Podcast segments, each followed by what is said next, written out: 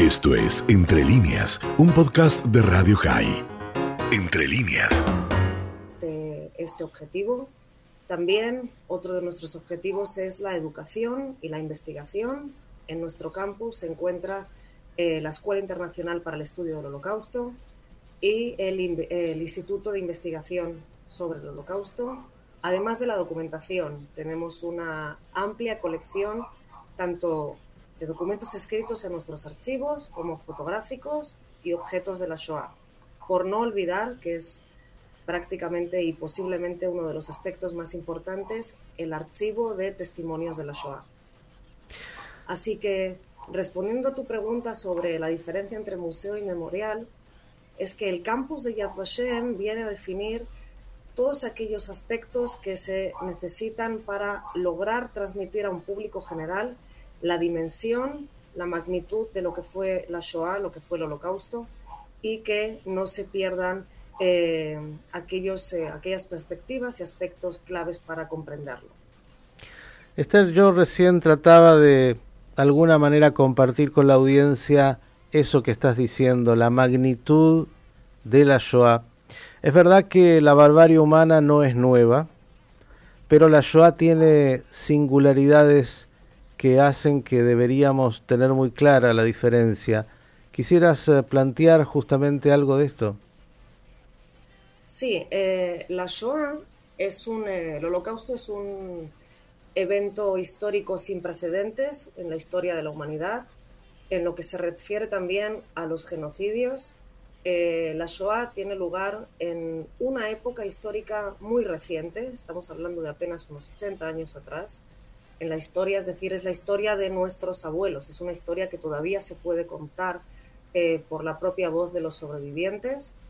eh, y es una historia que tiene lugar en el continente europeo, lo que diríamos el primer mundo, el lugar que exporta cultura y que en este momento, en el momento de la Shoah, se, eh, se ciñe una sombra sobre, se ciñe una sombra sobre el territorio de Europa y se comienza a perseguir a la población judía. Deviene una industrialización de la muerte en la que se construyen lugares, fábricas para aniquilar a un pueblo completo, en el que se persiguen a personas solamente por el hecho de ser judíos, en el que hay una legislación que restringe la vida cotidiana de esos judíos, se les segrega, se les persigue, se les marca y finalmente se les asesina con una deportación previa. Y ese justo es, eh, imagino que lo hablaremos más adelante, el tema principal de Yad Vashem de este año para la ceremonia de, Yom HaShoah. Ya que hablas eh, de la ceremonia de este año, ayer compartíamos aquí a través de Radio High, como en todo el mundo, lo que fue el inicio de este día con la ceremonia en Yad Vashem, los discursos realmente tan profundos de los referentes que ahí utilizaron la palabra, el presidente de Israel, el primer ministro, entre otros. Digo, eh, estás ahí, nosotros a miles de kilómetros, cuéntanos casi en lo personal cómo es esa vivencia de este día tan cargado de emociones y de recuerdo y de compromiso en Israel. Bueno, Yom HaShoah es un día que se viene sintiendo durante, como cada año, durante la semana que lo precede, eh, más allá de la ceremonia que tiene lugar en Yad Vashem, tanto a la noche como eh, a la mañana, hoy, eh, la retransmisión en la televisión o en las cadenas de radio es íntegramente sobre temática relacionada con el holocausto. En las escuelas tanto en los jardines de infancia como en la primaria y la secundaria, el tema eh, que se trata durante el día es sobre la Shoah. Eh, te puedo contar que mis dos hijos aún están en el jardín de infancia y tanto ayer como hoy eh, han empezado a escuchar los primeros rasgos sobre qué tuvo lugar en Europa durante el holocausto, obviamente de una forma muy, muy apropiada e indicada para edades tan tempranas. Y la ceremonia es parte de la ceremonia que tuvo lugar ayer y que ha continuado hoy por la mañana. Es parte de eh, la cultura israelí, pero no solamente de Israel, sino que ya ha pasado a ser internacionalmente. Hay otros lugares fuera de Israel, hay comunidades judías que deciden incorporar la efeméride de Yom HaShoah como, lugar, como día perdón, de conmemoración, además de la conmemoración internacional que suele tener lugar el 27 de enero, eh, que es la fecha del Día del Holocausto Internacional. Bien, y Esther, por otro lado, claro, estamos a 80 años, nada en términos de la historia, pero los sobrevivientes que quedan por razones naturales cada vez van a ser menos. En Israel hay algo así como 165 mil aún, gracias a Dios, pero en el tiempo esto cambiará.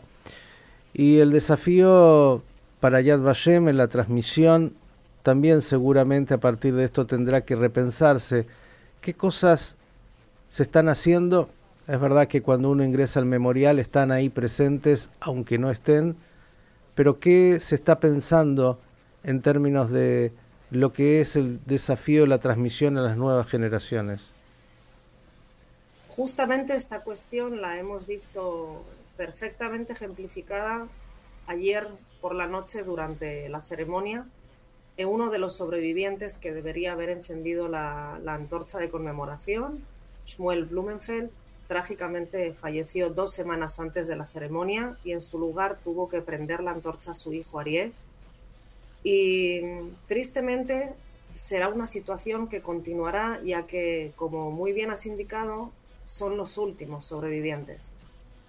Eh, Yad Vashem, con la nueva dirección de Dani Dayan, tiene unos objetivos para llegar a buen puerto con lo que nuestro lema de Yad Vashem intenta transmitir, recordando el pasado para forjar el futuro llegar a las nuevas generaciones, ya que la última generación de los sobrevivientes es la que está viviendo ahora. Estamos hablando que los chicos que hoy estudian en la primaria son los últimos privilegiados que tendrán la oportunidad de poder sentarse y escuchar por, por voz de un sobreviviente lo que ellos mismos vivieron. Es la quinta generación tras la Shoah, la última en poder encontrarse con esos sobrevivientes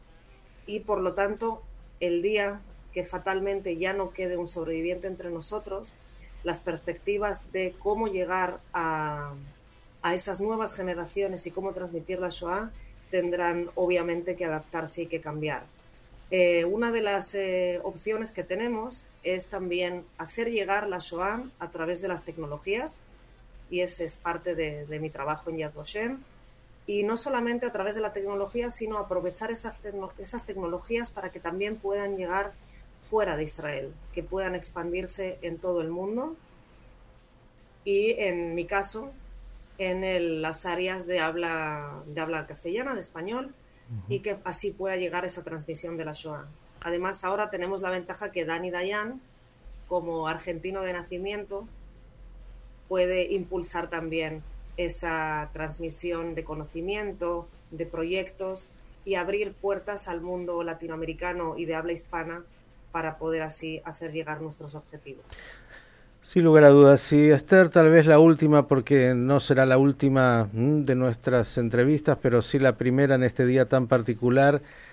Yad Vashem es eh, el memorial y no hay un referente de la política o de alguna organización importante en el mundo que llegue a Israel y que no vaya a Yad Vashem. De hecho, en estos días una delegación importante de ministros y gobernadores de la Argentina, pero así como ellos, todos, llegan a Yad Vashem. Imagino que en tu caso, cuando se trata de hispanos parlantes, estás generalmente con ellos. Y quisiera preguntarte ¿Cómo sientes que viven ese encuentro con el horror, ese momento de homenaje, ese momento de ingresar a esa sala de los niños, ese momento en el cual transitan por eh, el sendero de los justos entre las naciones? ¿Cómo es el antes y cómo es el después, de acuerdo a lo que percibes?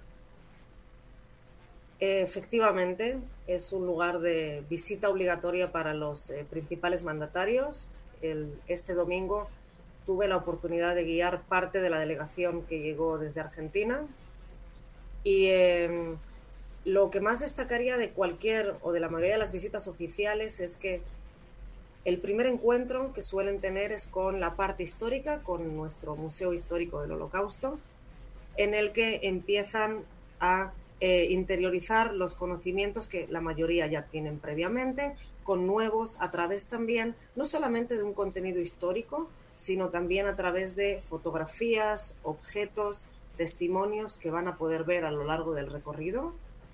Y el broche final, más allá de las ceremonias que eh, habitualmente tienen lugar en nuestra sala del recuerdo, sino que como broche final visitan el monumento a los niños, el memorial a los niños, en el que no hay objetos o documentos históricos a la vista, sino que es un lugar único de conmemoración, es un lugar de conexión con el lugar y a través del que uno intenta comprender esa magnitud de la catástrofe. Es un lugar que conmemora al millón y medio de víctimas infantiles de 0 a 18 años que fueron asesinadas durante la Shoah por los nazis y por sus colaboradores. Y es un lugar en el que, en la oscuridad, cinco velas que se extienden al reflejarse por los espejos en un millón y medio para recordarlas, junto con lo que escuchamos, el nombre, la edad y la ciudadanía de esos chicos que no pudieron dar nuevas generaciones al pueblo judío y cuya voz fue apagada tristemente en la Shoah y de la que únicamente los visitantes cuando llegan a Yad Vashem y entran en ese memorial de los niños tienen la oportunidad de recordar. Esto fue Entre líneas, un podcast de Radio High. Puedes seguir escuchando y compartiendo nuestro contenido en Spotify, nuestro portal radiohigh.com y nuestras redes sociales. Hasta la próxima.